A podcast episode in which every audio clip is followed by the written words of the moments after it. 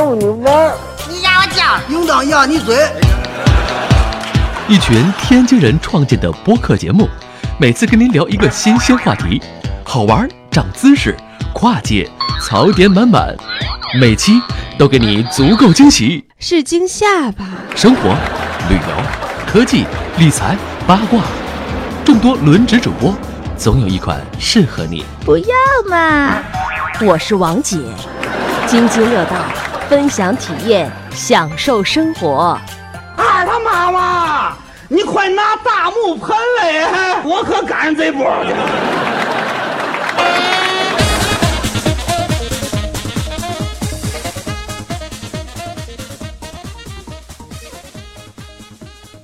各位听友，大家好，这里是津津乐道，我是朱峰。呃，今天有几位嘉宾跟我在一起来录音啊。第一位呢是我们的修文老师，大家好。哎，第二位是夏思，大家好，嗯，夏思咱在尼泊尔那期咱见过面是吧？嗯，对，第三位是舒淇，嗯，大家好，嗯，舒淇又来开脑洞了，嗯。嗯，呃，这一期呢，我们其实是接着修文老师上一期那个心理咨询师的日常来聊的。哎，上一期我们聊了聊这个心理咨询师的一些八卦和段子，那这一期呢，我们想给大家多一些知识性的内容吧。我们想聊一些聊具体的这个心理的呃现象，或者叫心理的病症，是吧？哎，哎，因为薛文老师的这个这个节目啊非常非常受欢迎，我看在我们的节目排行榜上，他已经排到了前五没有问题了，是吧？嗯嗯第，三、第四了，感觉。哎，差不多了。反正我觉得大家可能对这个话题还比较了解，所以呢，大家也有很多这个呃朋友在这个我们的这个网站上给我们留言，还有我们的公众账号里面。嗯，修文老师说说吧。呃，在网站上我看到有一位朋友的留言啊，他就是说，呃，他具体怎么说来着？就是说他有这个 PTSD 的诊断结果，然后他在求呃，助、创伤应激是吧？对创伤后应激综合症，嗯然后他在咨询说有什么办法。但我的回复就是说，呃，因为我没有给他做过咨询，我也不知道他的背景和故事怎样，所以我也暂时无法做诊断或判断。但是呢，我给他提出了三点建议啊。第一就是可以找一些公益性的活动，因为有很多这样的组织，它会有一些公益的心理宣讲，或者是送这个送知识到社区吧这样的。然后还有就是一些叫 NGO 是吧？NGO，嗯，嗯，然后一般是官方的，嗯不是怎么说呢？那就不叫不就不是了对，那就不叫 NGO 了，但是都是有官方的背景在做的，所以是基本是靠谱。啊只要注意别打太多的商业广告，基本就可以去咨询啊，或者是询问，嗯而且这个往往是也不收费的。嗯然后第二个呢，就是说找一些心理的小组或者是兴趣小组去参与，啊，因为很多人会和你有一样的这种现状，明白找。他们这是一个很好的途径。嗯然后就是说，还可以求助心理的干预热线，这个每个城市都会有，一般是由精神卫生协会组织的，然后对方会接你的电话。这个因为我为什么推荐呢？因为我有朋友他在这个这样的机构里面做这样的工作，包括接电话。他们也也说了，有时候确实很累啊，然后有时候会，但是多数情况下他们会耐心的听你说话，然后给你就帮你想办法吧。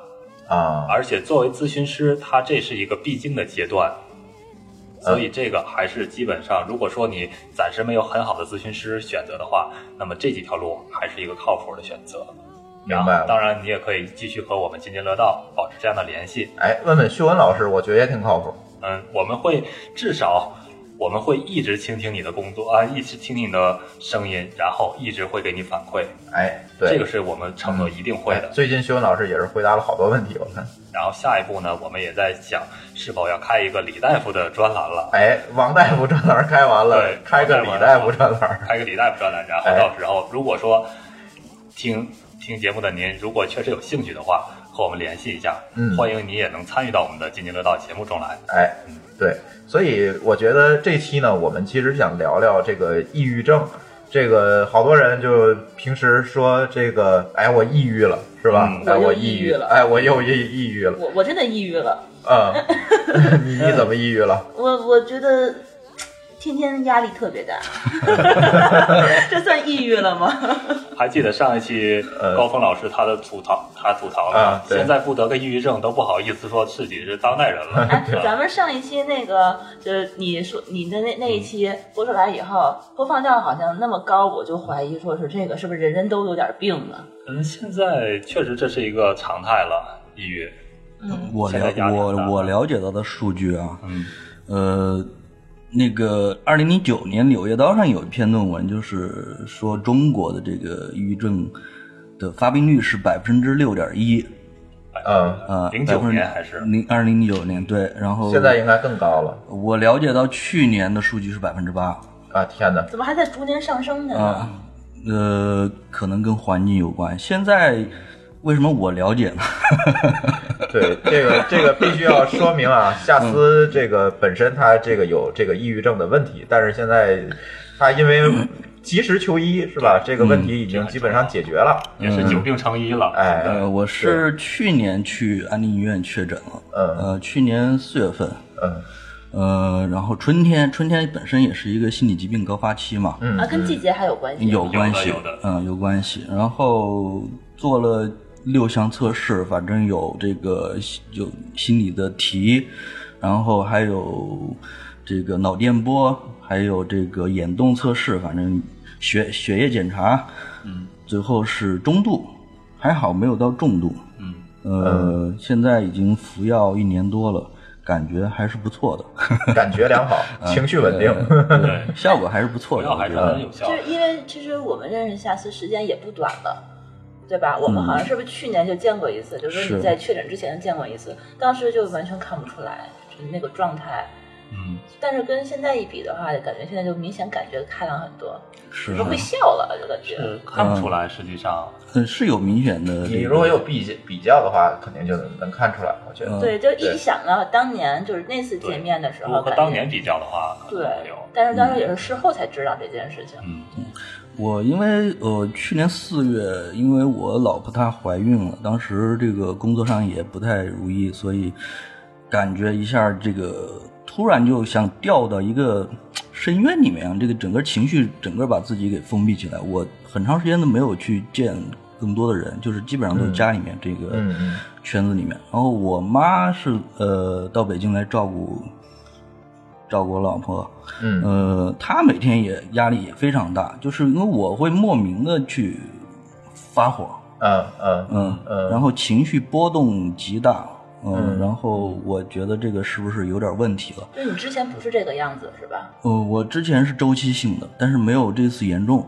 嗯，就是你会不会以为这是性格问题，对一直以来我就以为是性格问题，一直以来我的家人也是这么对来人就这样来给我定义的。对，嗯就是从我从小就是他们就说这个孩子不合群、孤僻、敏感，这都是给我贴的标签儿，你知道吗？保留的是这样。保留了很多年，嗯、然后一直以来我也以为是性格问题。我知道抑郁症这个事儿，还真是得感谢崔永元。我估计很多啊，对呃他就是抑郁症，对，对很多人是通过他才了解到这个这个病症。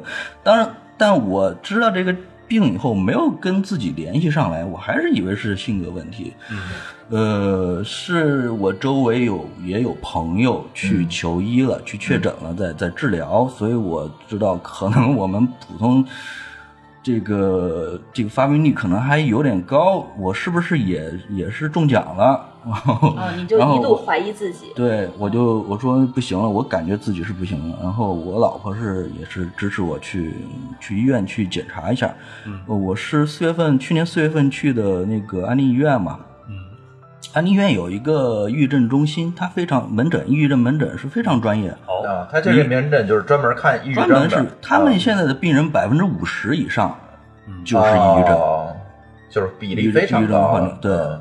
嗯，嗯。还有一些精神分裂的，嗯。百分之五十以上是抑郁症，然后，呃，医生也都很专业，包括、嗯那个他也会很认真的去去听你去倾诉一些，你去讲你自己的一些经历感受，嗯嗯很好，嗯，很好。然后呢，然后他会给你开开药，嗯。我是我很幸运啊，我就吃了一种药，啊，就效果就来了，药物对你的作用非常，非常好啊，嗯。非常好，也没换过药。没有换过药，我吃的吃药的第一个星期就感觉到明显的这个心情变化，嗯。很神奇。我当时感觉就是神奇，我说为什么？因为抑郁症的病因还在研究当中，并没有说一个确切的说法。嗯。现在有两种假说，嗯。我了解到的是两种假说，一种是说，呃，是小的时候受过精神上的刺激，对，这是然后环境造成这个心理上的一些影响，然后还有一种假说是你这个大脑里面的化学物质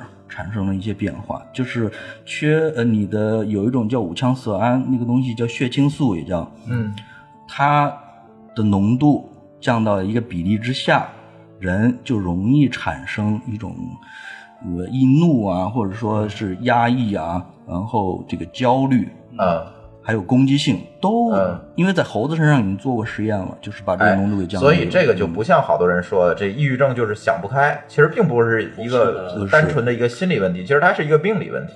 是它，比如说你每些某些东西分泌的就是这个比例不对了。对对，它啊是有一个。现在是有一个确诊的一一个一个方法的，嗯就是并不是说你每个人有抑郁的这种心情，你就一定是抑郁症。哎，对这就是那个啊高峰老师那段子是吧？啊，有些人喝喝酒就高峰老师也说过，有人喝酒就好了，那就不是抑郁症肯定不是啊！嗯我我喝多少酒都不管用喝多少都不管用。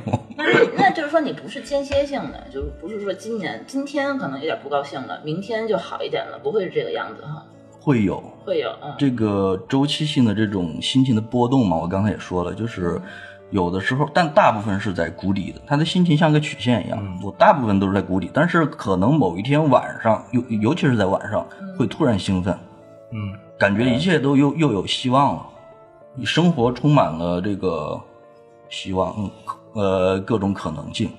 因为我在谷底的时候，我是完全没有这种感觉的，就是觉得万念俱灰，嗯，没有任何希望。那突然间有时候会有一些亢奋的东西，对，那可那要考虑一下双向了。对呀、啊我所以我我我也去了解了一什么叫下，双向？嗯，双向就是说，在抑郁的同时又产生这种亢奋的情绪，啊这叫双向情感障碍。啊，双向情感障碍对叫呃英文叫英文叫 bipolar，这个很多啊美剧里面都会有这种这是。不正常的现象。这个是一种心理疾病了。就是说我应该就一直抑郁或者一直亢奋才是正常的，呃，这个不是，这不是。偷换概念了哈。现在很多就是因为双向情感障碍，现在也在逐年的升温这个关键词。嗯，现在有很多，尤其是演艺圈的，我忘了前些日子一个一个朋友跟我说，说就是哎，就是那个人他得了双向了，就是你常说那个那个那个词儿，但是那个艺人叫什么我忘了，是一个好像是一对夫妇，他在那个那个在离婚的时候，然后以这个名义告上了法庭啊，等等等等，嗯几年前的事儿了。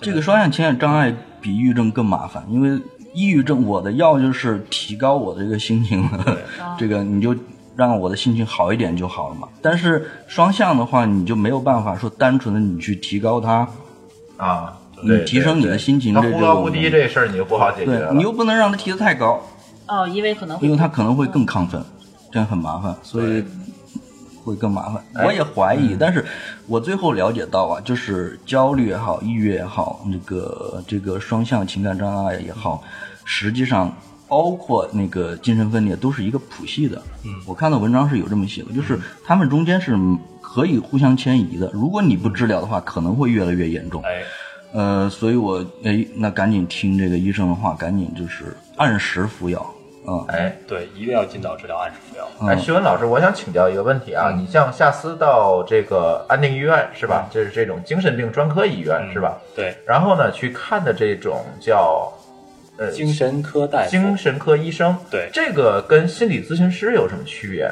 这个是完全不同的两个工种。嗯嗯精神嗯，精神科大夫，我们就这么说吧，叫心理医生吧。嗯，然后心理医生和心理咨询师这是两个概念，哦，主要的区别在于侧重点不同。心理咨询师他的侧重点是倾听和给你支持，而精神科大夫他面对的就是一般是没有自制力的这种人了。心理咨询啊师面对的是有自制力的，比如说你来找我，你是心里不舒服不痛快，就是一旦就是你的病情必须得绑起来去见大夫了，那就去病那是精神去科大夫了心理医生那儿了，对就不能奔你那儿了，是对吧？，就是我接待的一般是有自制力的，他知道自己是哪儿有问题了，所以来找你了。嗯而精神科大夫他接待的是那种就是稍微重一点的病症了。啊，还有夏思这种算不算有自制力呢？呃，他是他他现在已经恢复的是有自制力，但是之前他那个样子也是有自制力，只不过是抑郁的稍微重一点儿，啊是是是中度他说是中度。然后咨询师他接待的一般就是轻度到头了，再高一点的话他就得转诊，哦，他就得转诊了。嗯嗯嗯，而且这两个工种还有一个很大的区分，就是心理咨询师他没有处方权，不能开药，他不能给你开药，而精神科大夫他是可以可以给你用药的，啊，他在医院里，这很大不同。这我觉得个还有一个呃，这个我去安宁医院，这个每一层楼都有保安，嗯啊。嗯，而且我也见过，没有我不知道他确诊没有啊，就是跟医生在那儿大吼大叫的、发火的，嗯，然后保安两个保安就站在他旁边，就在那儿身后，随时准备约束。这挺可怕的这。精神科医生是不是自己也很会抑郁？这天天的，我问过，我估计是有他们的发病率也不低。是吧？我问过，他们同事也有天天这压力也太大了。咨询师搞不定的话，他自己都会抑郁，那别说精神科大夫了。嗯精神科大夫那半数以上的都是那种，呃，属于精神不正常的那种。啊，精神大夫，这精神科大夫他自己有病还能给别人看病吗？这是个好问题。咨询师如果他有问题了的话，他会找自己的督导。嗯，他能他有没有说这个行为的就是不受控制了？大夫疯了就是。对啊对啊对啊，嗯，这这挺我危险。我我觉得他们应该有一个判定的标准吧，就是在某些呃症状在在什么样的情况下是可以继续工作的，如果不能继续工作的就这这就休息很有可能就是说病人跟啊他一块儿就打起来了，俩人都犯病了。呃呃，据我所知，精神科大夫他他遇如果说他在街上遇到一个这个病人的话，他首先会自己保护自己，所以他他会有这种职业保护的。嗯但是你刚才那问题的话，我觉得我有必要去找一个精神科大夫的朋友 去去，咨询一下。对我问问他可以聊一期他是怎么嘛哎，对对对，是吧？对心理咨询师和这个精神病大夫的这个哎日常，对，各有长处，各有那个各有关注的东西。嗯嗯，我觉得很多听众可能会会想了解，就是这个抑郁症有什么症状？哎，就是这也是我判想问的啊问题。来判定一下判断我这自自有判一下病了，对吧？啊我就想判断一下我是不是抑郁症。啊啊，这要说起来的话，大家恐怕都得对号入座了。啊！呃，但是我嗯就你你先说呗，有什么症状？我看看我现在能不能。我在安定医院楼下拍了一个广告牌，它那个牌子上面新西兰嘛，上面就写的有一个简简要版的一个判定标准，哎，呃，然后修文老师给大致的说一下，他这个判定标准实际上就是一般来说都是这个样子。你看，比如说精力减退，觉得注意力那个记忆力下降，觉得自己变笨了，嗯，我有，工作效率降低了，我有。啊，你别对号入座是吧？然后自责，觉得自己有罪，没有自信，自我评价低，嗯，失眠，没有，嗯，哎，失眠是不是一个很重要的一个标准？是，是吧？还有一方面是睡眠过度也是一种标准。嗯咱先说 咱先说这种大呃大面儿上的是失眠，嗯然后提不起兴趣，干什么都没有找不到快乐的感觉。嗯嗯，我相信这几点大多数人都人生中都会经历过。都可能会有。对对，抑郁症还有一个就是在失眠上基础上啊，它还有一个比较重要的一个症状叫早醒。我就有睡不着早醒，他不是睡不着，他睡了以后早醒了，三四点钟就起来，起来以后就睡不着了。啊，我我最早的时候就是两点钟就醒了，醒了以后就一直就睡不着了，就到早上六七点钟，这样。嗯，然后咱早醒嗯其他的，比如说自伤或自杀行为，这就很很严重了。那那就是后期的了吧？对，嗯，然后食欲减退、性欲减退，还有这种有，总之就是这些事情多少每个人都会经历过。我一想，那我可能不是，我心情一不好就会一直着吃。哎，呃，暴饮暴食和睡眠过度，刚才都算是另一种另一种抑郁症，哎呦那，是另一种的抑郁症了。那我只是不开心，那买买买算吗？买买买，至少在包包治百病，你知道吗？那只是 呃，你看啊，睡眠过度和这种暴饮暴食，这个属于一种叫非典型抑郁症。嗯但实际上说是非典型，它也是占了大概百分之一半儿，嗯它是另一种的抑郁症。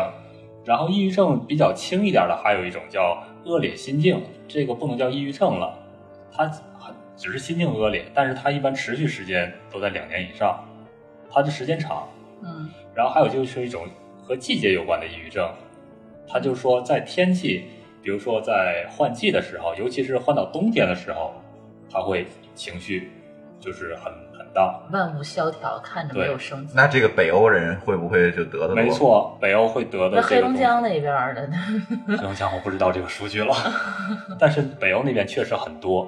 你说咱们南方长那个黄江黄河以南啊，以南这个气温高的地方就少了，会少一点。北欧啊、加拿大呀、这个这些地方。嗯嗯嗯，哎，霍总要想对，想啊，我也想想到这个了。嗯，嗯然后这个安定医院上，它这个判定标准就是说，如果上述就是这些症状持续了两周以上，那么就确诊为抑郁症了。实际上，这个确诊的方法我是有一些保留意见的，嗯因为这个抑郁症在国外来讲，它是按照 DSM 那个标准来做，那个是是很复杂的一套，那个在国内的咨询师中是没有那个这个按这个来做的。实际上，国内的标准我认为是比较落后的。对对，包括在咨询师的这个，我今天凌晨我在特意看这个的时候，我特意又翻了一遍。你也早醒了是吧？不是，没睡，你也没睡，我知道。我特别又核实了一遍所有咨询师的那个教材中关于抑郁的这一块儿，我发现只有几，我不说多少了，可少的可怜。嗯嗯所以，当然也是咨询师他他不可能面面俱到啊，他可能这块儿他没有讲，但实际上咱们翻那个国外的文献中非常长这一块儿，嗯嗯，而且名词是这个一大堆，所以在国内这段确实比较落后。嗯嗯，所以反正我是也有一些了解啊，对这方面，反正我是就是非常明显的一个感觉，就是说，嗯，这个 DSM 现在已经到第五版了吧？嗯，嗯，但是在国内的这个这个精神的问题的这个诊断标准里面，跟这个 DSM 差的非常远，嗯，就很很多很多的病症都不一样。国内的你看，首先在咨询师的培训中，他那些名词是都从国外的英文中翻译过来的。啊、国外的那些英文呢，就是说前缀或者是后缀，它很容易看得出这一套就是一个谱系的这个疾病。但是在中国就完全的翻成中文之后就就变了不啊，好联想、对对对，你们联想不了了。对嗯嗯嗯，是有这个问题。嗯，然后比如说社交恐惧和社交焦虑，这个在国外的文献中它是一个词，但在嗯，国内就这种东西它为什么就分成两个？是，啊，它容易混淆的东西特别多，嗯嗯所以就很头大。嗯嗯，这就有点像那个狗叔最近干的一件事，就是翻译国外的这个技术类书籍，是吧？他也讲这个翻译过来好多东西其实就很难原汁原味了，技术类书籍这个也有这个问题嗯。就是代码你你你抛开不管，就是这些名词和描述，就是本来它是一个非常从英文里面是非常一个天然的一个词，它放在那儿，你就明白一个这个语义是在哪儿，但是翻译成中文，这语义就全没有了。嗯对，嗯，这个反正 DSM 这个问题也是现在国内的在这一方面还，反正我的感觉就是不是特别重视，或者是还差着，跟国外还差着一步。我觉得你们讲的太学术了，太学术啊了。太学术了，就是不懂哎，就是说真的是我就对，没对，事，就是让大家知道这个国内国外还是有一定差距的。就是说我也不知道什么叫 DSL。对呀、就是说我们心里不舒服了，我应该怎么办吧？就是说，我觉得我可能就天天失眠，嗯，就是觉得不开心了，真的是比如说感情受创哎创伤了，这个这个我有过了解哈。对啊，呃，我推荐大家，如果说觉得自己有这一方面的症状的，你去看一个视频，这个世卫组织呃的一个视频叫。我有一只大黑狗，它叫抑郁、啊。这个视频在优酷上就有，你不用翻墙啊好。像看过这个啊，对，呃，那个视频拍的非常好。哎我，这个视频回头头我放到咱们的那个微信公众账号上一块儿推送。他好像是不是就讲的这个是抑郁症是吧？是他告诉你会有什么症状，嗯然后你会遇到什么问题，这些问题怎么去解决。那个解决方法里面就说到有几种哈、就是呃，这个多去户外，运动，运动是一个很好的，没错呃，这个解决你的心理问题的一个一个方式。还有就是晒太阳，阳光对这个大脑的这种嗯分泌啊，这种激素分泌啊，神经递质的分泌是有好处的。呃，还有就是多跟朋友去沟通，对这个多跟关心你的人去、去沟通嗯，啊。基本上就是这这我觉得夏思现在已经成半个医生了。是啊，嗯，这是有病成医，对啊，好我觉得他自己都已经这个为什么我想说刚才那个话，就是为什么刚才说了很多很学术的东西，我就想接这句话，就是国内的这个诊断啊，各方面它是有差距的，所以现在很多很多的病人都是久病成良医了，就是你必须自己去研究国外的这些文献啊、资料，甚至自己给自己开药，甚至说，等于说他其实还是有一些求生的本能，就是说还是希望可以自己治好的，嗯，就说明他还不是很严重吧，对，对。对吧？还没有到最就是自制力的问题是吧？对，当时嗯。你看我为什么做咨询师？因为当时我有一次去找一个，我作为求助者去咨询去，嗯，然后误入了一家莆田的医院，然后那大夫当时二句话还没说完呢，就开始做这种道德批判了，让我搞得很不舒服你觉得。他不专业？对呀、嗯我说我怎么能批判我？你知道我什么了？你就说我做的错了，你让他退款，那倒没有，但是直接导致了我自己考咨询师。我觉得我做的保证比你好，嗯，嗯，结果就这么了。那现在是不是也还有很大一部分咨询师是你说的那个状态，也许。山寨状态？也许，是吧？嗯。嗯，这个上一期节目咱们已经说了，这个确实不好公开的评估，嗯。嗯，所以这是一个很大的目前的国内咨询难点。嗯。但是你们还都是属于那种，就是说心里头不舒服、有问题了，知道主动去求医的，对，对吧？因为当时，哎，对，那个时候我应该有一些抑郁的东西了，嗯，因为当时已经就是成天呃昏昏沉沉，就是不说不行了，已经就憋着一憋的不行了嗯，要不然我就是快活不下去了那种。就必须得找一个人听一听，，嗯。而且必须得找，不能找朋友或者大妈了，必须得找一个专业的人去听。朋友会怎样？他听不下去还是？朋友不是听不下去，朋友他他只能站在我朋友的角度上啊陪我发泄也好，陪我对吧？呃，我有过体验，就是嗯那种性格很好，他自己没有什么问题的朋友，他会觉得你这是文青病，啊你想太多。哦，你想太多，对中这你神经个中二病病是什么？我们再聊一聊。文青病然后就是这个呃，什么生个孩子就好，类似这种评价，知道吧？对对对对对，啊，嗯呃，然后这个我还有朋友就是知道的，还问我，他说你是不是不想好啊？什么叫就怎么不想好怎么拧巴怎么活着，就是哎，觉得他觉得得了这个病，好像大家都很照顾你，让着你，可能我会有一些特权似的，但是这个是很痛苦的，这还是你的朋友吗？现在 是，但是我我没有办法，所以跟朋友去倾诉，往往你还是得看看人，对方是什么样的人。他是否能够理解你？嗯，对他是不是在这方面有一些了解？他不会去随意的去评价、评判。对这个我我我是很不喜欢去评判别人的生活的。好，嗯嗯，所以我也不希望说别人来就你的这种生活呀方式，或者说你这种经历去随意的去去评价你你这个对那个不对，这有些事情是没有什么绝对对错的。对我也不想得这个病。会不会有很多朋友他自个儿心里其实比比较阳光，他是觉得你比如说心里头不高兴了，你就是没事儿找事儿，他没有办法按照一个就是说出问题的一个嗯病人的角度上去看待你。是肯定会有的，但是我觉得随着这个，这就是我们为什么要录这一期节目的一个很大的一个原因嘛，就是普及嘛。对，要普及。你普及，我遇到太多，我的也也有朋友吧，就是也有类似的，嗯，病的话，也遇到过类似这种问题，不理不被理解，嗯，然后他就觉得你是装，对这种情况非常就是想不开嘛，就是说你哎你你想开点就完了，都这么说，对对对吧？想开点啊，想开点想什么？还别别想那么多。对，所以这也是我们这期节目的目的，是吧？嗯把这个正确的这个心理卫生知识能够传播给大家，别觉得这个抑郁症这事儿就是想开点就能解决的。他想别管不开呀对，别管你有还是说你周围的朋友有，千万不要抱这种想法，这种想法其实是非常非常危险的。对，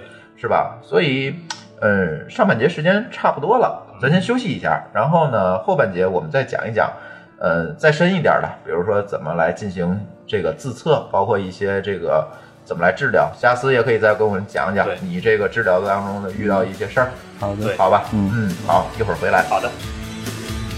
when routine bites hard and ambitions are low and resentment rides high but emotions won't grow. And we're changing our ways taking different roads. Love love will tear us apart again. Love Love will tear us apart again.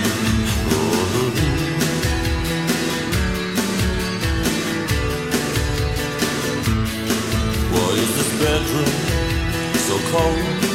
You turned away on your side. Does my timing not flow? Our respect runs so dry. Yet there's still this appeal that we've kept it alive.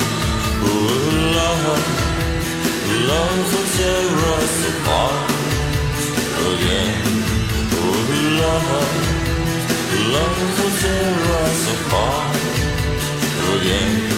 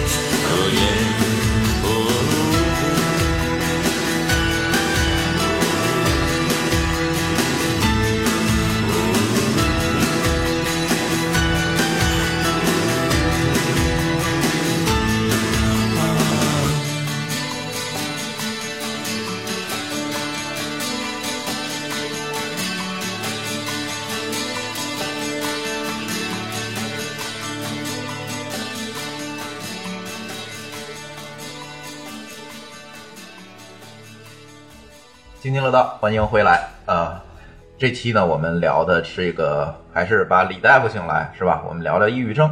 嗯，这个很多人这个对抑郁症啊，这个不太重视，或者是也不知道抑郁症是什么什么样的一个情况。所以呢，今天我们除了李大夫以外呢，我们还请来了我们一位曾经的抑郁症患者夏思同学，哎，给大家讲一讲。你这个“曾经”这两个字用的对吗？呃，应该还、还处于治疗中。哎，对对对，这个东西它就是说你要服药的，你的状态就恢复了，但是你还是应该算是一个病患吧？它是可以痊愈的，现在。就说可以就我就不吃药了以后，反正我现在就觉得下次痊愈了。嗯，嗯，对。呃这但它它是吃药的状态呀、但是说你要停药了会怎样啊？停药会复发，这个那那复发率是抑郁症的复发率还是很高的，啊、嗯。很高的。那就说你停不了药，呃，停药要看自己的状态，然后也是不能断然去完全给停掉，是逐步的逐步停减量嗯啊、在用药和停药上一定要问大夫。是哎，咱先，我觉得咱先别说中药了，咱先说，如果那个，嗯、大家觉得自己有问题，是吧？刚才也说了很多症状，但是似乎对号入座的又不太靠谱，大家就是所有人都觉得自己有问题了。所以这里有没有一些相对来讲量化呀，或者是测测试的这个办法？徐文老师给大家介绍介绍。呃测试的话，嗯实际上有几个比较简单的方式。呃，最简单的方式一是一个叫 SDS 自测的一个一套题吧。嗯，这样这套题在哪儿能获得的？这样在呃，咱们这样把这个链接贴到咱们的这个这期节目后面。好，对嗯，SDS 这个是自自自测的一道题，因为在心理测量的时候有这么几种方式，有自评、他评和师评。嗯。自评就是说你看题自己按照说明就可以测评了，他评是找其他人帮你做测评，嗯，然后师评就是咨询师的评价。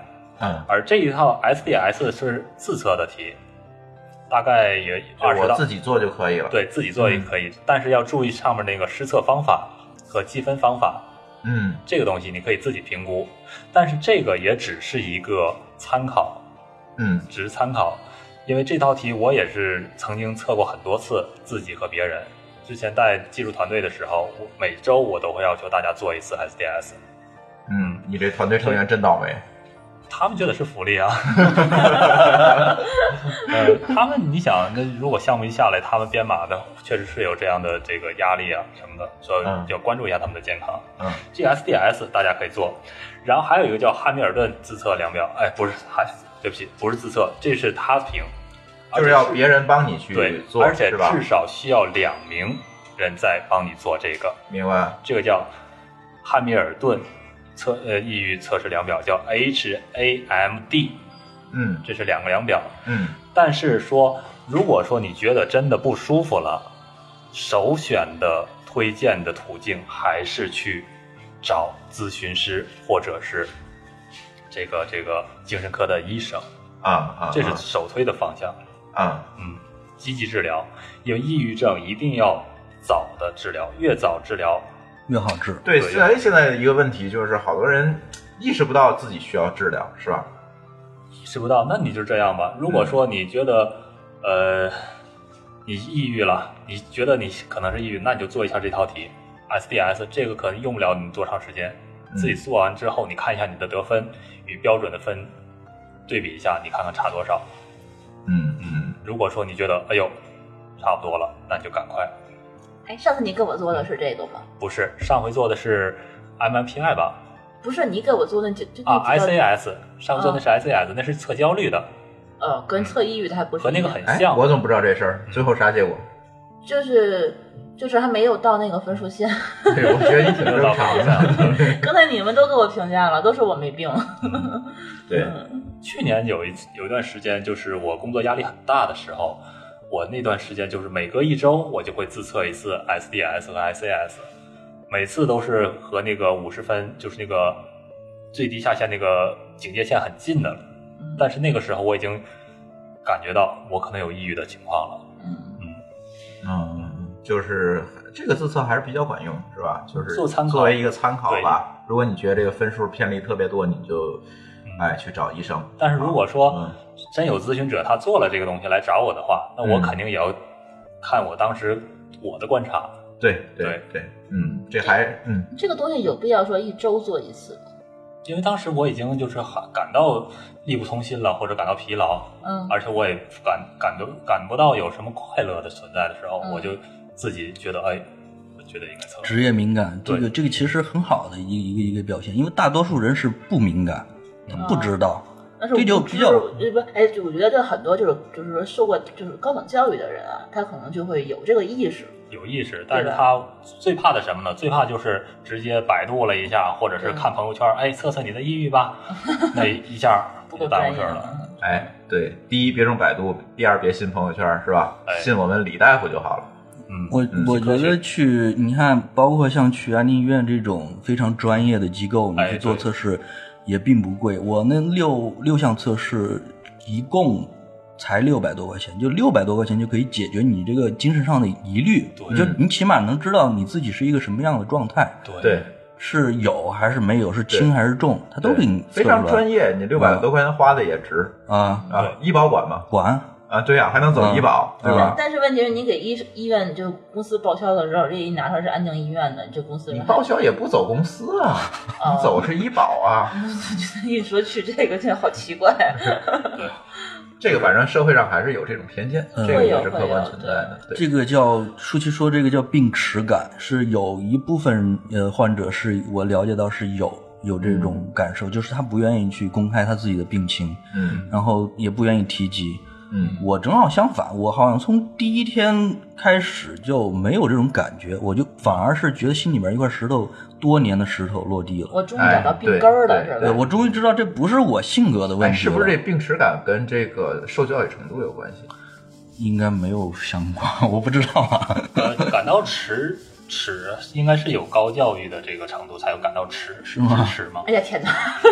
就是我们没文化才不 恬不知耻，是吧？我说这个耻是广义上的耻，但是这个病耻感我不知道啊，这个没有没我没有看过相关的我觉得。还是跟心，就是跟人有关系，。嗯但是这个比例是比较高的，很多人是不愿意去公布他他这个病情的。对，就是我生病了，总跟别人不一样。对，所以那次呃，我们第一期节目聊完之后，我就跟修文老师说，哎，我把下次请过来，咱聊一聊抑郁症。然后修文老师第一个担心的问题就是，下次愿意不愿意去讲？的，对，嗯嗯我因为我我说过，就是我也得到过很多人帮助嘛，然后我也希望说这期节目出来以后，嗯呃，也能帮到更多的人，嗯嗯，因为这个真的不好受。对，如果能更多的人脱离这个苦海，那当然是更好。这个社会，我们所处的环境也会更好。因为我走在路上，我现在有一个习惯，就是坐地铁还有坐公交车，我都会观察这个周围的人，我就能感受到有不少人是有这个类似的症状的，至少他应该去去做一下测试，非常焦虑、急躁，包括路上那个狂按狂按喇叭那开车的那个司机路怒，路怒，呃这个我觉得你如果说是持续的时间比较长，比如说两周以上，刚才也说的那个安静医院这种症状持续的时间比较长，你真的应该去重视一下这个问题，不要让这个呃情况呃更严重，因为很多人就是评价一个人，他就说这个人爱比较爱急，他性格就是这样，他爱急，那爱急这是一个。嗯，不太科学的表述嘛，你至少应该你要知道你你为什么爱急，或者说你是嗯对。长期的，还是说偶尔？嗯对。嗯。就是一定要把性格和这个病症分开。对。对是吧？对对对嗯，说得好，这爱急的人，他可能也自己控制不了自己，哎，你说路怒症算什么？他就是路怒症吧。路怒症里边应该有很大一比一部分比例是焦虑，是吧？嗯哎，呀它，属于天哪焦虑！。你干什么五十级？就严重路怒症。我我我真的就开了自动挡以后就好多了。嗯要手动挡的时候，我路怒症还挺严重的。嗯，我我是吃药以后就完全，嗯，应该好了，完全没有了。就是有人插我加塞儿的话，我就让他走吧，他着急。而且万一你如果遇到一个跟我一样还没吃药的，对吧？那么倒霉就是你自己。他们那个，我就看那电视上好好多那个就是案件，就是撞车的案件真的就是神经病。我觉得就是说非得对他非得说就撞你一下、气你一下、点你一下，或停你旁边不走了。然后就两个人追车那种，你说他们会不会可能就是心里有一些疾病了，已经对吧？因为我刚才说的一个比例啊，就是中国的呃，去年我了解的数值是百分之八呀，它百分之八仅仅是指这个抑郁症的比例啊，而且还是你还有其他的对啊对啊，还有那种就是有病没治的，那就不能算在这个比例里。它应该是一个广义的一个一个一个广义来就是说抽样嗯。广义说抑郁症就是指重度抑郁，所以它这百分之八应该是指重度抑郁了。那么 那就是轻度和中他度的话他，就是中度的啊。对呀，它就不算这百分之八。对呀，那中度和轻度的话，肯定比百分之八要更多。嗯，你那是不是你评级？你说的那是狭义，不是广义。嗯，啊，那我是狭义的，对吧？我应该广义的话应该都包含在里面，要不然这个百分之八太太恐怖了。我觉得太吓人了。你说北京嗯会不会更高一些？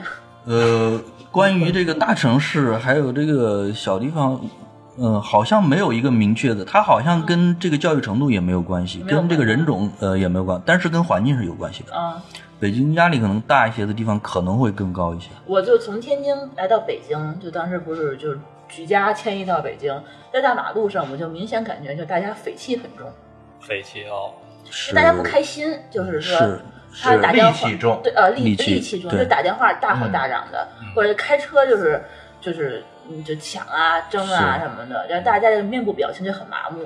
嗯，但是我在天津的时候，我就会观察大家，就明显感觉就生活自由自在的，可能发病率就会小、一些。所以在天津做咨询师，而且这件事情，挣 不着钱，儿多的人民他很对，因为他生他也很安逸，就是说我可能也戾气这件事情，我曾经发过一条推，我说过这个事儿，就是什么时候你感受最深，就是你从国外回来，在国外待玩了七天十天，嗯，然后最好别是日本那种地儿啊，是比较悠闲自在的那种地海儿。边儿、哎，你爬山，哎。哎，，比如你回来嗯，然后首都机场一落地，你看你就你能够目视所及到的力气，就嗯，真的是能看见的感到很多。的焦虑。是这个我完全赞同，因为我从尼泊尔，呃，我到尼泊尔二十二十天，嗯。然后回来以后就是非常明显。对，然后尼泊尔那么贫穷的一个国家，但是你走在他那个路上，甭管是加德满都还是博卡拉，嗯，他所有人的这个这个脸都是带着笑容，的哈。微笑或者大笑都有，然后好像就就是特别开心，所以那地儿穷嘛，哎，我觉得你 穷真是穷开心。没有压力。我觉得你适合去新西兰。他们传说中新西兰是一唯一一个，就路路上就是有人见到你、遇到你的都会冲你微笑，陌生人就就但是他到那儿找不着，工作，那儿的工作都是薅羊毛。啊，或者卖蜂蜜是吧？嗯，对，你说这个北京就就是戾气重，然后我就觉得我也是说到了北京以后，明显感觉生存压力大了。然后就心情会变得对你房租上来了，对，明显明显这种感觉。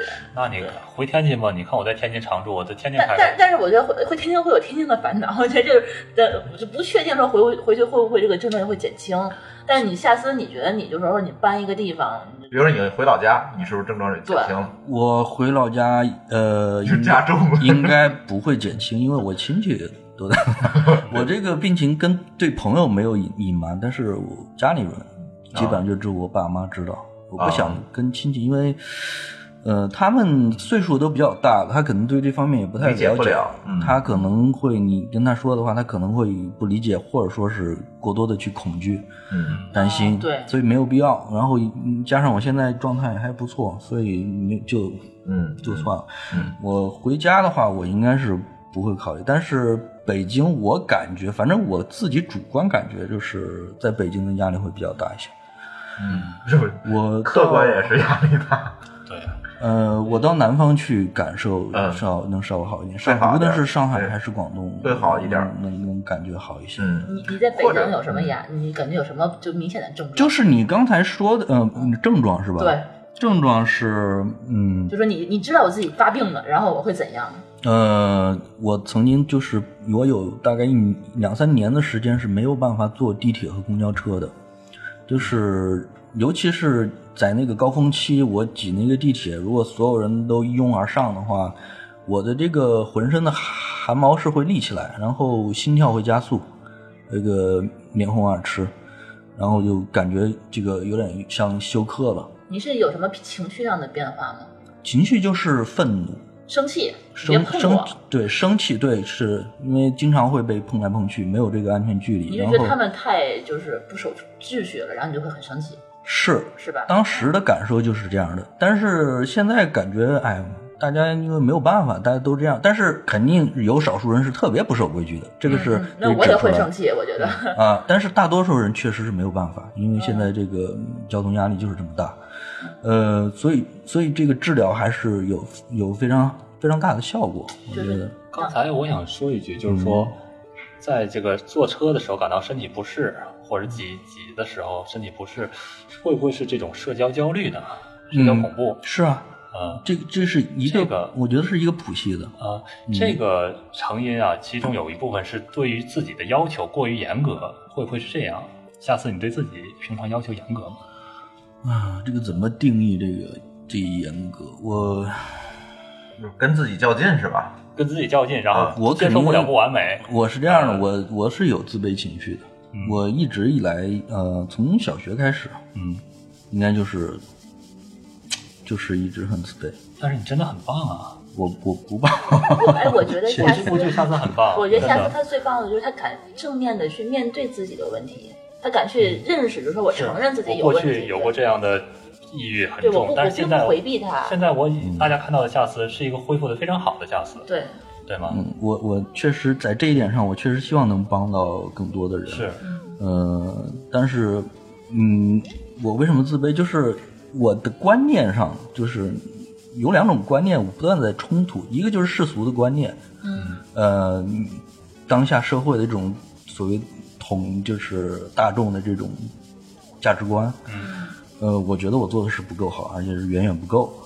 还有一种就是我理想中的，就是我不以每一个人的经济条件，或者说不以你的职业划分这个高低，嗯，但是大家呢都能呃融合的在在这个社会里面生活，嗯，都有自己的爱好、自己的朋友、自己的圈子，我觉得这样就挺好的。但是你看这两个观念肯定是有有有，现在来讲哈，国内的这个冲突是比较大的，呃，遵循自己的方式就可以了。我和恰斯有很多共同的地方，嗯，所以我呃，我觉得社交恐惧有一部分是这样，你不可能要求你每一个朋友都跟你的价值观一样，对啊，他们会不经意的用他们的价值观或者说是社会主流价值观去评判你。我刚才也说了，我特别不喜欢别人去评。那就随他们去吧。那我他如果要是那想开的人，他就不会得抑郁症了，我觉得，对吧？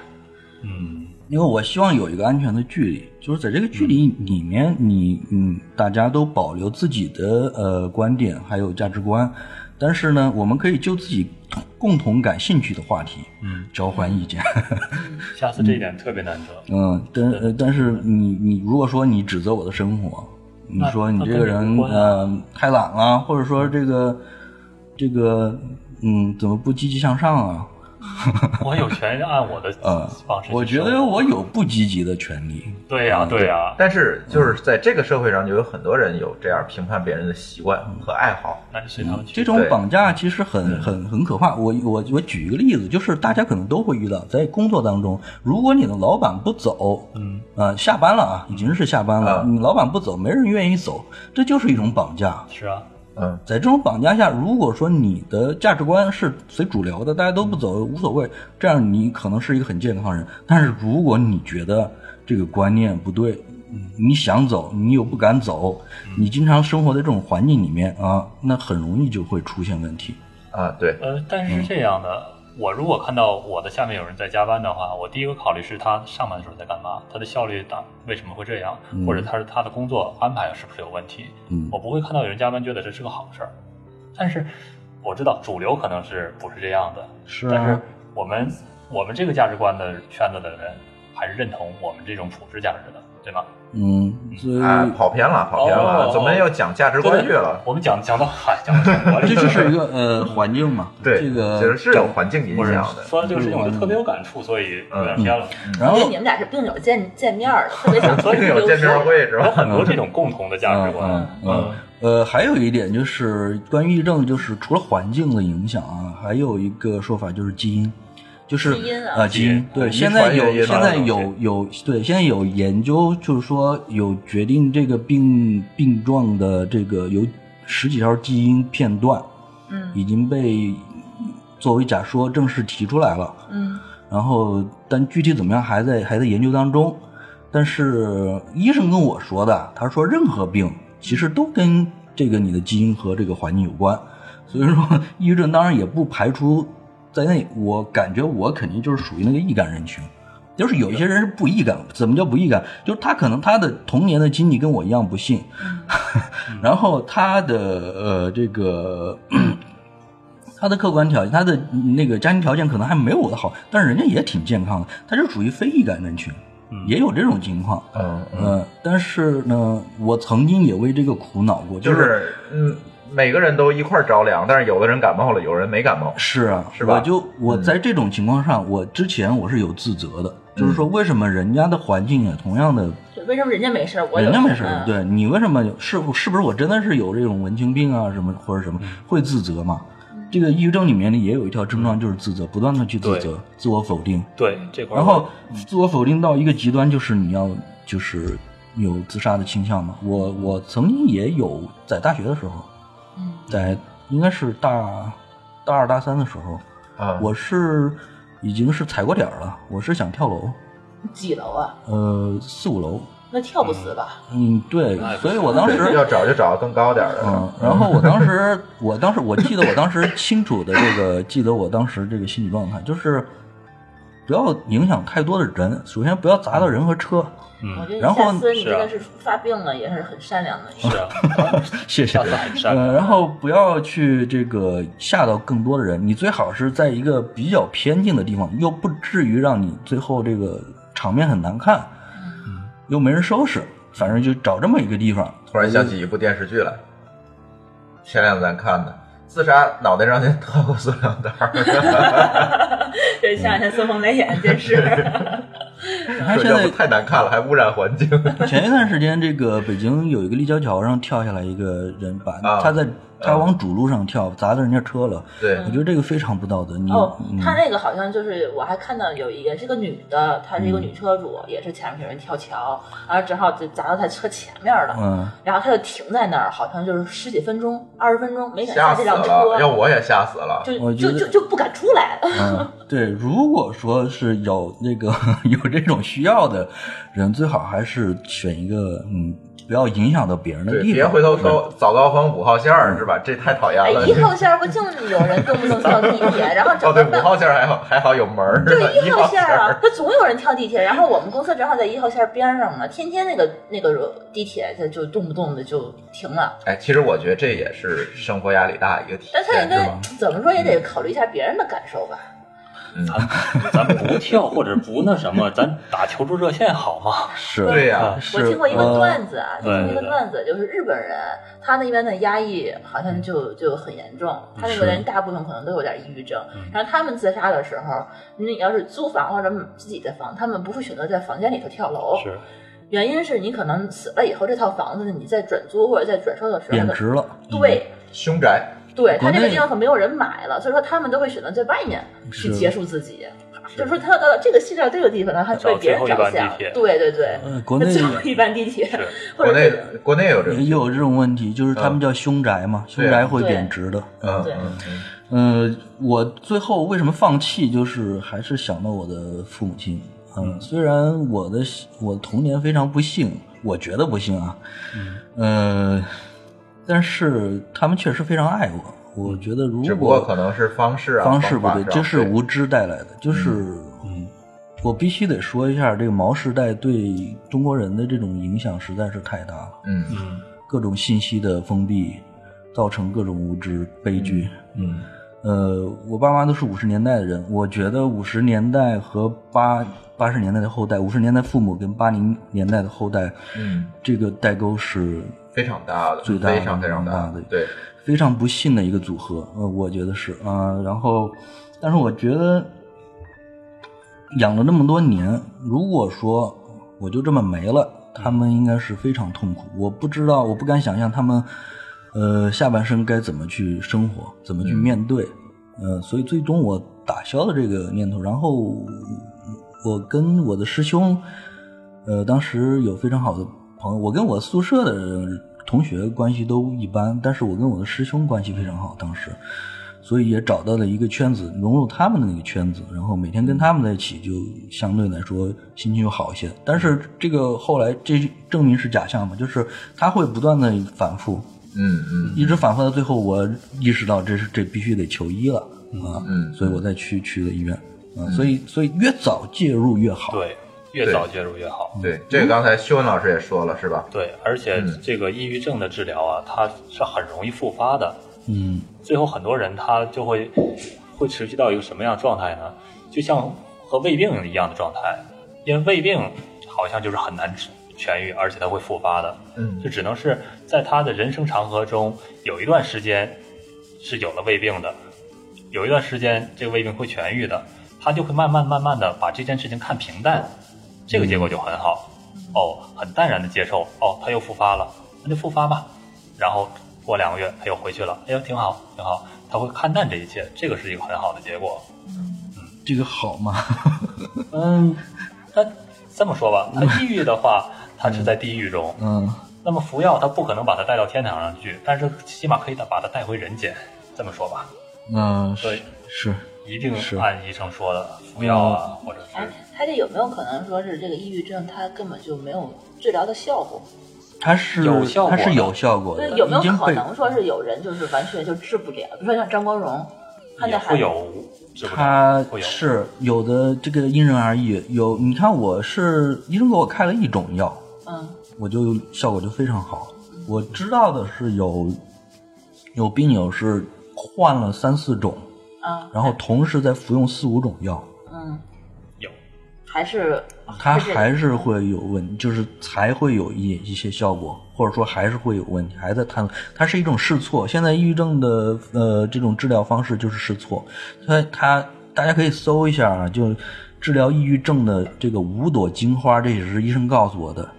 现在主要就是这五种五种药，然后呢，你就是不同的组合，人都穷尽了，不就没有办法了？那就得呃这个反正就不是用担心嘛药物还有这个家庭的共同的作用，还有包括你你自己的自自自我调节，相信大夫，大夫一定还会有办法的。嗯，哎，我我我又在想到说，你可能觉得自己的病可能跟父母当时的对你的态度有关系。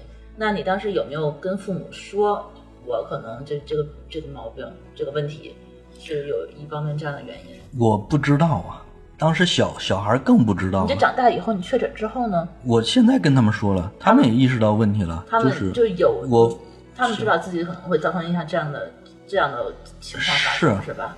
是这个，嗯 我我觉得就是那个年代，呃，毛时代生长成长起来这这这一批人，确实在知识上面是很很欠欠缺的，嗯，所以他们虽然说爱我，但是那种方式对，真的是让让我有点承受不了，呃，但现在很好，就说他。们现知道在你生病了以后，他会有一些改善。有有有，嗯。嗯，就是虽然会担心，但是因为我本身我的呃我的状态也有明显的改善嘛，所以他们心里其实现在也也也比较高兴，就是我我能有一个改善，而且原因多年的原因终于找到了，不是不是因为性格，嗯，啊，这个就是就是因为这个，嗯，然后刚才我说说了一点啊，就是说，呃，关于自责这块儿，嗯。关键这这是我现在我要插一句，嗯嗯，那个自责的事儿和追求完美这两个实际上是很容易导致心理疾病的。嗯。你说的这是一种性格或者是对。一种处事方式吗？对，嗯。你看，追求完美、自责这两块儿，在我们这个考试也好，或者是在这个工作中遇到的这样的事情，这两个这两点特别容易引起心理疾病。哦，嗯，所以如果说大家能够难得糊涂，或者是对自己某些事情不要求，较真儿对，别那么较真儿，嗯。就会好一些。嗯嗯，我就插这一句，哎，我觉得这个提因醒为刚才下也挺好。的。次提到的这个自责嘛，呃，对。这个，哎，这个强迫症是不是跟这个追求完美也有一定的关系哈？有啊，他比如说他他嗯。要是像常见的洗手强迫这种行为，嗯，他就是追求完美或者爱干净。啊、我当时的测试结果是我的抑郁是中度，但是我强迫症是比较严重了。嗯，强迫行为。呃，强迫因为我我很很明显就是这个关了车门以后，嗯，关了车门以后，我经常走了走了五四五十米，喂，我又得回去看看。你需要买一个自动落锁的车。嗯，我最后我最后才知道，我那个车是带自动落锁的，所以为什么每次回去检查都没问题？还有一个就是我经常刷牙了以后忘了啊，再刷一遍，再刷一遍，我嗯后来才知道，哎呦，我刷了两遍。这个只是忘了，这不呃是，强迫。对对对对，这个属于叫呃短期记忆力，这个也是属于自己抑郁抑郁症的一个一个呃一个症状，就是短期记忆力的这个减退衰退。嗯呃，还有强迫症就是你这个东西怎么放嘛，最最典型的就是这个东西我杯子我必须得这么放，这个朝向必须得这么呃给它纠正一下，对就是老去这个够强迫的哈。老去纠正这些细节的问题，纠结这些细节的问题，就很容易出问题。那就是是你在纠结这个过程的时候，咱们多说一点啊，就是说你纠结这个过程的时候，心里有没有反感？就是我纠正这干嘛呢？有没有这种？呃，我纠呃，我是当然我有这个症状的时候，我是很烦恼的。对但是我必须得去，我我必须得去去纠结它，是因为只有那样才能得到一个释放。你看那个那个《The Big Bang》那个美剧里面的那个 Sheldon，、他为什么每次敲门他要敲三下？啊，他说有一次那个 Penny 不是也敲了三下吗？他告诉你说他是不是很爽啊？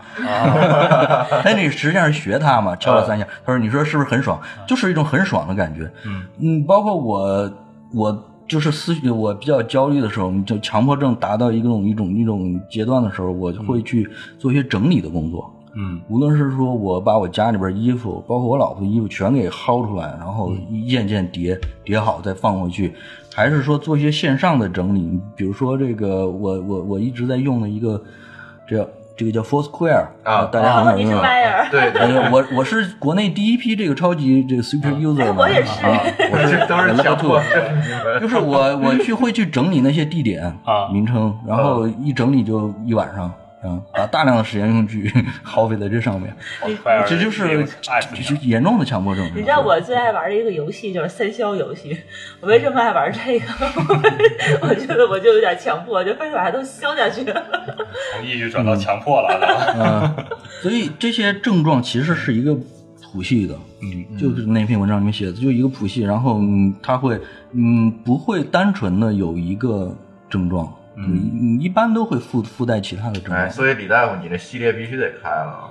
呃，好，他这个也不可能说把一个病都治好了，要一治好了就把都治好了。哎哎对，你现在服药对你的强迫症有缓解吗？有缓解，嗯，嗯，有缓解，就是明显的对一些细节不那么纠结了。啊，就不开了。嗯，不开，嗯，就是那你就不会焦虑了嘛。嗯，你不在乎它的话，你就你就是人大大的方方一些，或者说是那种，嗯，不太不焦虑了。啊，我我特别想知道，你有强迫症的时候，你老婆跟你吵架吗？他 很难受的。这个这个有这种病状的人，家人是最难受的，跟你越亲近的人是会越难受。所以我也因为你把你老婆的衣服都要蹬出来呀，我肯定会不开心啊。是他老跟我说我不尊重他嘛，就是因为这个事情。但是现在好了，现在我不管他了，他爱再乱我也不管就。你看不见就行了，是那意思 是啊，还说你吃药的时候，我看见了也没事儿了，现啊，在。就吃药就已经让你心情会好很多。嗯嗯嗯，所以所以有有些嗯东西真的就是很神奇。我有问过医生，我说为什么这个这个病因还没有确定，但这个药的效果那么好，就已经有治疗方法了呢？是对啊他跟我说的是，他说有很多事儿就是这样，就是在研究中发现，他确实就哎对这个病症就有效果了。嗯嗯这个药主要是促进这个神经递质的分泌，就叫那个血清素嘛。嗯，这个这个血清素在实验当中证明它的浓度低了以后，人是会有各种各样的精神问题的。在猴子身上也做过实验，嗯呃，所以但是这个病因确实还没有，还停留在假说的阶段，那有待以后啊、医疗科技的对再去人类对自己的了解解实在是太小了嗯，太少了。是啊，嗯，所以我觉得这个事儿真的是很神奇，所以我也通过这个事儿，我也越愈发的相信信任这个呃现代医学，对，呃一定对现代医学一定得信信任现代医学。不是中医西医的问题，就是说现代医学是吧？我们说中医，别说中医西医啊，这个是传统，人家国外也有这种传统医学，也有草药也什么的。对对对但是有现代医学的这些更先进的方式，就是这种去治疗嘛。循证循证疗法啊是吧？就是这这个，哎，这个回头这单独再聊一期吧啊，就应该用这种更先进的方式嗯。去治疗，早治早好，真的是，哎，太幸福了。对，你你现在有这种幸福感是吗？有，嗯，啊，觉得生活真美好啊，呃，家庭和睦，小孩家家庭好，小小孩挺好，然后这个也有那种希望了，感觉是看到希望了，嗯。啊，呃，之前是确实是看不到希望的那种，就是呃，主主观的感受就是胸口永远是闷着一块儿，感觉压了一块大石头一样，然后现在这个石头没有了，嗯。我我曾经感觉的就是我经常呼吸，为什么有人感觉喘不上气来？我真的就是那个犯病的时候容易这个呼吸不畅，我不知道是不是也跟这个这个确实有，这个我在那段时间的时候也也有这个症状，嗯呃，我觉得所以说心痛这确实是存在这种病症的。就是说你精神问题嗯，都会导引起你致的身体生理上的一些反应症状，这啊是、嗯这是有科学依据的。这这真的很神奇。嗯，非常神奇。所以我觉得，哎呀，我也很幸运能够，呃，能够你看到安利院这么权威的机构去，然后一次就对症，对症上这药就就对症上。你当时还是其实还是有自己主动寻医的这么一个嗯，肯定得有这个，因为我确实是太痛苦的那段时间，然后再结合之前的一些嗯一些经历、一些感受，我觉得这个事儿是不是之前去？那医生也说，之前大学的时候就应该来就好了，因为我大学的时候已经有过轻生的这种念头了嘛，当时还没有意识到，当时不知道嘛，当时崔永元还没有说。还没，出名。可能跟最近的这个信息发达了，就是传播。对，其实这些问题都是跟信息发达有关系，大家大家都意识到这些问题了。嗯。嗯，行吧，我觉得这期节目也差不多了。是我觉得这期特别特别要感谢这个呃特别感谢夏思，然后过来来给我们。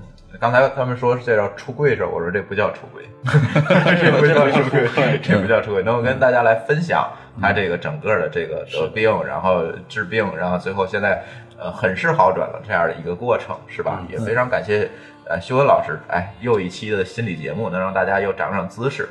嗯当然，嗯我还是想感谢另外一个人，嗯就是除了你们两个以外，我特别想感谢这个夏思的老婆。是嗯，就我上次就听，就第一次听夏普夏思说他这个抑郁症的这个对这个病症的时候，对这我们都知道你的老婆很不容易，因为我听说是他拽着你去是安定医院的，对吧？嗯是，对吧？我提到过这个事儿，然后他特别支持嗯，因为我就知道，我说我第一次见到夏思之后，他可能已经有自杀的倾向了。嗯，然后我就后来就觉得很后怕，有可能那是我最后一面见夏思了。他现在一想的话，可能会这个样子。嗯，但是现在夏思已经变得很好，然后就是状态也很不错了，然后我们就很愿意去很深入的去聊这个他心里的事情。我觉得他老婆占了很大的一个就是功劳。对对，嗯确实是这样。然后能够忍受你的偏执，忍受你的神经病，我觉得这个是一般人可能做不到。是是是，这对吧是非常伟大的爱。对，我觉得也是，是。对然后可能对病患来讲，这个家里的这个支持和理解，非常可能对嗯病患的这个情况也会有很多好转吧。是，嗯。社会这个社会练习这一面，就有很多和朋友、和家人、亲人的这种交流。嗯，对，所以这期节目也是提醒我们的这个听友们吧，如果真是感觉到自己有这样的这个问题或者是困扰，尽尽可能的这通过我们这个节目里的刚才秀恩老师提到的很多很多办法，能够把这个问题重视起来。我觉得大家不要讳疾忌医，是吧？对，一定尽早。对，一定尽早。然后我觉得现在这个抑郁症啊，这些心理上的问题，其实就跟这个，我觉得跟感冒发烧似的，这很普遍了，对吧？人人都有病的时代，呃，是是是，就是这样一个情况，因为压力确实是确确实实很大，所以大家也可以说在我们的这个微信公众账号里面给这个修文老师留言，然后如果有什么困扰的话，也可以呃跟我们修文老师聊一聊，是吧？嗯，我们这个心理的这个系列啊，我觉得哎，有可能我回头我再跟修文老师聊吧，看看我们能不能一起把这个事情能够往下做一做，对吧好？哎，因为心理这个问题确确实实是我还是挺重视的，对。嗯呃，所以呢，欢迎大家通过微信来给我们留言互动。我们微信公众账号的名字是“津津乐道播客”，天津的津，欢乐的乐，道路的道，津津乐道播客。您在微信里面搜索并添加这个公众号就可以了。然后我们强强烈推荐您使用泛用性播客客户端来订阅和收听我们的节目，因为这是最新最快，并且可以读到更多背景资料的唯一收听渠道。iOS 用户可以使用系统自带的播客客户端来订阅，或者可以在我们的微信公众账号里面回复“收听”两个字，来了解在更多系统里面订阅我们播客的方法。呃，与此同时，我们的节目也已经在荔枝 FM、考拉 FM 和网易云音乐平台上线，你也可以通过以上客户端来订阅和收听我们的节目。好，津津乐道的这期节目就到这里，感谢大家的收听，再见。再见。感谢大家听我唠叨这么多，听我倾诉，谢谢，，再见。再见。再见。从没有中生有，羅亞有方酒，長長飯上有金光，金光照遍日後。從沒有終生有，來到大時候，为壮丽明天開新缺口。從沒有終生有，來說出口，情懷仍未見盡頭，心死滿在我手。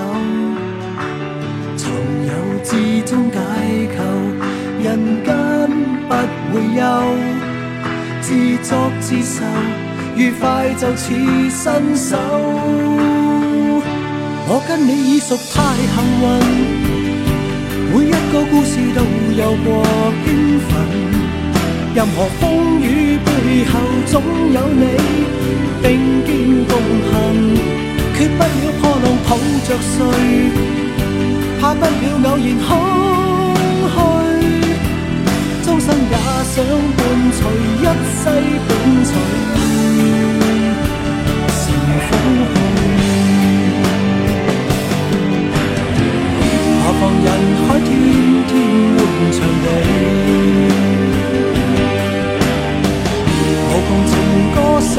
手手